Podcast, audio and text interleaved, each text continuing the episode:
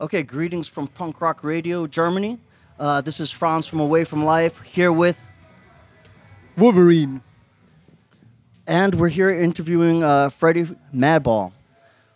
Hello, how you doing? All How's right, everybody doing? Good, good. Hey, Freddie, All right, for our first-time listeners and our first-time readers, why don't you tell us a little bit about your band, a little quick bio about you, where the band come from, who plays what instrument, and how long you've been together. Oh man, um, well we're a band, uh, New York hardcore band, um, and uh, we've been together technically since '89, but probably realistically we were more act- we started to get active in like the earlier '90s. So touring wise and whatnot, we've been active since the early '90s, but uh, technically we've been out since '89. We put out a seven-inch called Ball of Destruction, and it's just been on from there. Um, you know, uh, closely related to the guys from Agnostic Front. Roger's my my older brother, and that's how I was introduced into the hardcore scene, and that's how essentially how Madball started. Pretty much a side project of Agnostic Front, and then uh, we took took on a life of its own, and uh, here we are. So, so uh, uh, Vinny Stigma wrote uh, most of the original songs. Is that correct? The Ball of Destruction stuff early on was Vinny stuff and my brother's stuff. It was, uh, you know, sort of things that were like maybe not used for United Blood or things that were floating around. Some stuff was on United Blood, but we redid it. Um, but yeah, basically all that, all those songs are uh, Vinny and Roger, and um, yeah, I didn't write any of that, and I didn't even write anything on "Dropping Many Suckers," the second one. That was a lot of Roger and some Matt Henderson on the writing a little bit. Right. Uh, and and uh, um, tell us who's on the current lineup now. Okay, the current lineup, which has been together for quite a while. Um, firstly, I have to mention uh, my partner in crime, Hoya. He's been with me the longest. Hoya's been in this band since '93. He's as close as you can get to an original member, besides myself. Um, and then we have Mitts on guitar, who's been with us about 15 years. And the youngest of all is uh, our drummer Mike, who actually is now going on seven years. I keep thinking he's the new guy, but for seven years Seven to be years. the new guy is pretty, you know, established. All right. Uh, Um, is there a person from the hardcore and punk scene who has especially influenced you, other than your brother? other than my brother, yeah, I was gonna say, well, that's that's kind of, uh, yeah, my brother's obviously would be the first choice. He directly brought me into this whole thing, and Vinny would close be a close second, I'd say. But uh, um, you know, a lot of those early guys influenced me. Um, in, in what regard, like performance wise, or just as a person? I, I would say um, performance-wise too. How, how you how you're on stage and how you bring your energy across, how you interact with the uh, the crowd every time. Well, for me, I just kind of always respected the energy of hardcore in general, like without even being specific. I mean, you know, listen, there's a lot of great frontmen, starting with my brother. Then you have guys like John Joseph. Then you have HR. Um, Lou from Sick of It All. You know, there, there's there's there's a there there are a lot of uh, great frontmen that came out of the, the scene. You know, um, and so. Uh, I'm more so influenced by the energy of the of the music. You know, All like right. the, it's a it's an upbeat, it's an energetic form of music, and I think that when you're performing this sort of music, you're supposed to be, you know, Energetic, uh, ener- energized, Energized. Or not, and not that everyone has to be the most energetic person in the world, but you have to at least feel the music and be energized to some degree. And it's a music with a lot of angst. And if that's not coming out, you're not going to really be believable. So, you know, I, I'm influenced by just, you know, the feeling of it. And obviously, certain certain guys have, have, have always respected what they do, you know? All right, Uh, that's, sure. uh, that's true. Um, do you remember the first hardcore punk record you ever got, and do you still have it? Oh, that's easy. Uh, United Blood and, and Victim in Pain. Uh, for me, it, I mean, those kind of questions, you know, it's like I was given that, you know, like my brother put out United Blood and I had one of the first pressings, you know, like Victim in Pain came out. I got one. one. And and me and me in particular, because we have other siblings and, and, and, and but I'm the youngest, and I was particularly into it. I, I actually was the one out of all the other siblings that really took to hardcore. So, you know, I would be eager to get those. But yeah, anything like that, like and related to hardcore punk, like was handed down to me, and even all music. You know, like all my in- initial exposure to music was handed down by my family. You know, whether it be rock, hip hop, uh, disco, salsa, anything. You know, it was vinyls that we had in our house that we that I would grab and listen to and put them on and go, oh, I like this. Oh, I don't like this. Oh, this is cool. This is not cool. You know, that's how I grew up listening to vinyl. All right. Um, in your opinion, who are the top three most influential people in hardcore today? Hardcore today, top top ten, top three Three, three, three. three, three, three. bands or people. People, people.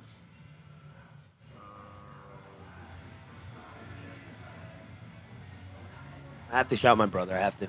I can't. I can't say it. I mean, him. it- it could- He's it could be influential to me who- and, and and so many others. And just, you know, my brother just wrote a book. Like they're doing a movie. I mean, they, they these are people that are still involved in the culture because there's a lot of people that were in hardcore, and I mean, not even just New York, like hardcore as a whole.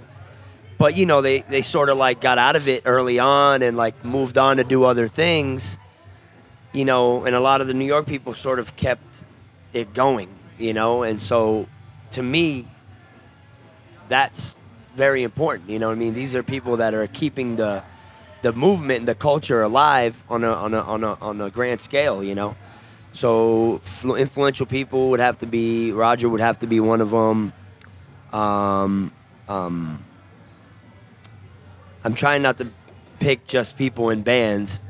Um, I'm just trying to think of people's accomplishments and what and what and how it impacted our whole thing. Right. Um, uh, uh, uh, uh, three the most influential people. I have I have to say Bad Brains, even whether Okay. they're I mean they're not they're not what they were, but as a band, they you know not even one person specifically, but as a band are very influential to hardcore as a whole. Um, and then who would the third person be? Hmm. I don't know, man. Um, I want to say stigma, man, but I'd be I'm so biased because that's like my family, you know. All right. Um, um, who's the third person? Uh, I don't know, man. Uh, ca- can I can I can I Yeah, say yeah, somebody say who I think that Yeah. might belong on that list? Yeah. Uh, what about Drew Stone? Drew Stone, yeah, he definitely takes part. I mean, it's hard because when you're narrowing it to three, I mean, Drew Stone has done a lot. Uh, uh, he's been in bands, he's been around the scene for a very long, long time, and now he's contributing by putting out this this movie that he's done. So, you know, I would definitely, and he's done many videos that were, you know, involved in that were part of the culture. So, he's definitely an influential figure, you know, for sure. I mean, I, I, I'll, I'll, I'll let you throw his name in there. Why not? Sure. So, Freddie, uh, so far we've been talking about a lot of history of hardcore, you know, Yeah. but Madball is not a band that always just stuck in the past. I mean, especially during the No. last, I would say the last decade, you released new stuff, Yeah. and it seems like you're really up to release new stuff. So, uh, would you say that the philosophy of Madball is not to be stuck in the past, but also to look forward and release new creative output? Is it right? That's correct. I mean, and that, that's a very big thing for us is to not respect the past, respect your history, you know, and you know, we're we were like the second generation, even though I knew guys from the first generation because I was I was I had the you know privilege to be, you know, related to Roger, and so I I I was a little kid during that first wave, but I really don't consider myself at like you know I consider consider myself and our band more so like you know second or third generation even coming out of New York. Um, and we were new guys at one point doing something different that some of the old timers didn't always agree with. You know, so we know what it feels like to be in that position. You know, we had credibility because of who we were, but not everyone was 100% sold on what we were doing because we were kind of doing something different. And um and I believe you need that though. You need you need that to evolve and progress and and you can't get stuck in the past. I mean, when we were first doing this band, it was like in school. We were like in school. We were learning our craft. You know, you you know, now is finally when we're hitting our stride and we we've kind of figured out this thing that we do from the performance aspect to the writing aspect to every aspect. So it's like I don't think of myself as like an old school guy because like I was just in school learning, you know, like that was my schooling. Now we're starting to, you know, So come you, into ours. You know what I mean? so you, so we would say that Madball is still developing. That's right. And uh, 100%. It's, it's not like the creative high point now. You're still uh, No. searching for some, when something people more. are like, Nine, uh, "Set it off," that was my. I'm like, yeah, that was our first album though. Like that, wa- that wa- we were like babies, you know. We were just figuring out wha how we could contribute to hardcore. Like, what could we bring that Agnostic Front hasn't already brought, or ha- or Murphy's Law, or Cro-Mags, or or somebody else? What can we contribute? We're the young guys. What are we gonna bring to the table that other bands haven't done?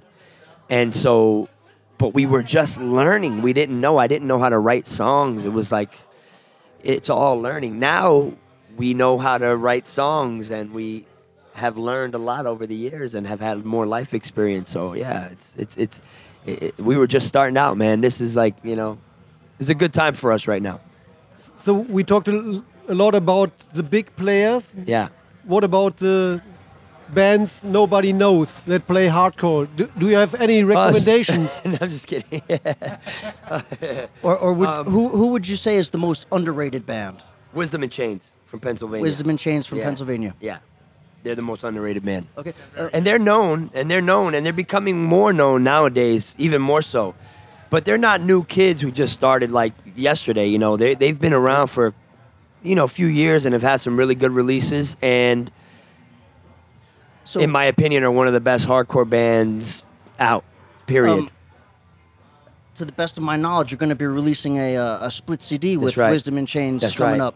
That's right. Um, can you tell us a little bit about that? Well, it's just based on that. It's just based on friendships and also, you know, a respect thing. You know, they respect us for who we are and what we've done, and, and, and vice versa. You know, like I see them as an underrated sort of band sometimes. Like, and part part of it's to do with you know, they have you know families and work and stuff that sometimes prevents them from touring as much as they would like to. You know, things like that but just in general, you know, uh, I always felt like they were a little bit, uh, you know, underrated, and so maybe, you know, us combined can help each other out. You know, it, maybe it'll give them some more visibility. But even visibility or no visibility, it's something that we've been talking about doing for a while because we have, you know, we share a friendship. You know, there's camaraderie there between the bands, and so it just made made a lot of sense to do it. Really did. Yeah. Um, can, can we then uh, expect new music from Madball? Oh, absolutely. Actually, the song that's coming out on that split is going to be the title track of the new album. And I know that's a little bit unorthodox to do that, but it was kind of intentional because we want to f- give people a taste of the new album Okay, uh, and the name is for the cause. For the Cause. Yeah. All right. Uh, um, we will be able to hear that tonight here at Punk Rock Holiday. No, we're not doing it live yet. We do know it, but we're not doing it yet. We're gonna hold off until until we get closer to when the seven inch comes out. Yeah. Um, uh, get, getting back to, uh, uh, I hate to say it, uh, Drew Stone, you did an interview with him, and that in that interview you also mentioned about uh, kids today should really know their hardcore history, That's right. right? Um, the the last time we met up uh, at that music festival, I uh, actually ran into somebody with a nice uh, Madball logo Yeah. uh, tattoo. Yeah. And, and on it, it was uh, he had uh, DMS written out on it. Uh-huh. And I, I went up to him and I said, "Oh, that's you know, it was really good work. Mm-hmm. That's what caught my eye in the first place." But I asked him about it, and, and he didn't know what DMS stood for. Oh boy. Uh, so uh, can can you can you tell? That's a big no-no. can you tell us what, what DMS is, is all about? First of all, First of all, the, the, the Madball logo part. I mean, uh, we are. Anytime we see that, we are very flattered by that. You know, uh, the fact that anyone would get our band logo tattooed on them is always for us like, wow. You know, respect. You know, the DMS part. That maybe the person that did that, if you're listening, should reconsider and maybe get something else scribbled on that because the thing about DMS is it's a brotherhood, you know, that came out of the the, the, the hardcore scene, you know, but uh, it, it's not, you know, an open door thing where like anyone can just get a tattoo and say, "Hey, I'm DMS." It's not. It's not like that. You know, it, it's a group of people that have been through a lot of things together, and you know, those letters are exclusive to that group. You know what I mean? It's not for everyone. You know, and we've always shouted it out in our songs and have used it as metaphorically, whatever. We've always thrown it around but it's not, you know, to be used by the public, really. You know, Being the front man, uh, how do you feel about when kids look up to you and want to aspire to be you? Do you feel pressured, or is it is it like, oh wait, kids, oh how now here I'm on stage and they're looking up and say, I want to be that guy. oh man, you know, I never, uh, I never would consider myself a role model. I mean, I know that when, I guess when you do music or whatever, or when you're in a band and you're somewhat established, even if it's on an underground level or whatever it is, I know that there's going to be people out there that are, you know, respect what you do and admire you, you know, and, and that's, I mean, look, I, I am who I am. And if that's something that, you know, does something for you or inspires you in any way, I'm very, very humbled by it, and that's cool. You know, I try to present myself in a way, you know, where, especially now that I have kids, you know, I try to present myself in a dignified way, you know, but uh, I'm also human, man, you know, and, and, and I'm a very flawed human, so. Uh, I make mistakes, you know, so I don't consider myself a role model. But hey, you know, if you can take something from our music and or from what I do, cool, something positive, that's fine. Um, in view of recent acts of terrorism at concerts and other spectator events in Europe, uh, especially the most recent attack on Gary Meskil from Pro-Pain, uh, have you taken? What attack on Gary Meskil? Oh yeah, uh, he was. Uh, he did a show in Belgium, and he uh, was uh, attacked after the show and landed in the hospital. Yeah, I didn't know that. yeah. Um, This just happened. uh, re- this summer. Oh man, I didn't know Yeah. that. Holy shit! Yeah. Wow, Um, do you that's think news that, to me, man. I'm I'm not a social media guy, so I'm like I'm terrible. Yeah, that's why. That's why. You've been on tour, but And and yeah, and I'm not that guy, you know. Like I'm not on, you know, when I'm home, I'm immersed in my family, and like I'm not a social media person. So like, I mean, so I, I I tell people, hey, post this on our band site, but like I, wow, I didn't know, I didn't know that. That's that's a bummer, man. Yeah, I, I know uh, Gary a long he's, time. Uh, he's uh, He's he's, fine, and Oh, yeah, they're uh, they're they're back on tour. oh, good. All right, Um, good to hear. But my question is, you know, in, in, in view of all of these recent events, Yeah. What steps do you take as far as security goes for your own personal safety? just be vigilant. That's all we can do, man. You know, um, you know, we're lucky because we have, I would say, more friends than we do enemies scattered about the world. so we're lucky in that way that a lot of cities that we go to, you know, uh, people respect us, who we are, and how we carry ourselves. So we have a lot of eyes you know, um, like I said, more friends than enemies. I'm sure we have a few people that don't like us out there too. You know, who doesn't? But um, yeah, just got to be vigilant. I mean, you know, we don't have a security team that's going to come and protect us from some terrorist attack. If that's what you're asking, I mean, you know, those kind of things. Even if you do have security, you still don't know how it's going to come about, when, who, what. So you just have to be vigilant, and I guess our street smarts have to kick into play a little bit. You know and that's the best we can all do. But nothing's gonna stop us from walking outside our doors or playing our music or taking our kids to wherever we want to take them. You know, we just have to be, in general, have to be vigilant and on point, and be ready for whatever. You know. Okay. So we got one last thing. It's about another New York band, about the Ramones. I'm doing a Oh, yeah. project about them. So when I do an interview, um, I ask people to read a, one of the lyrics of the Ramones. Okay. And it's called Ramoetry. I did an exhibition about it last year. Okay. And in October, the project will go to the internet. And I would like you to choose one of these songs and read it for us. You have free choice. I like I like a lot of these songs. I like the Ramones, so just trying to That's- pick that's one. pretty good. yeah, no, I do. Um, my name is Freddie from Madball. 20, 20, 24 hours to go. I want to be sedated. Nothing to do and nowhere to go. Oh, I want to be sedated. Just get me to the airport. Put me on a plane. Hurry, hurry, hurry before I go insane. I can't control my fingers. I can't control my brain. Oh, no, no, no, no, no. 20, 20, 24 hours to go. Just put me in a wheelchair. Get me on a plane. Hurry, hurry, hurry before I go insane. I can't control my fingers. I can't control my brain. Oh, no, no, no, no, no. Keep reading. 20, 20, 24 hours to go. I want to be sedated. Nothing to do and nowhere to go. I want to be sedated. Just put me in a wheelchair, get me to the show. Hurry, hurry, hurry before I go loco. I like that. I can't control my fingers. I can't control my toes. Oh, no, no, no, no, no. 20, 20, 24 hours to go. Just put me in a wheelchair. Ba, ba, ba. How do you read that? I can sing it, but I don't know if I can read it. Ba, ba, bam, ba, ba, ba, ba, bam, ba. I want to be sedated. Four times.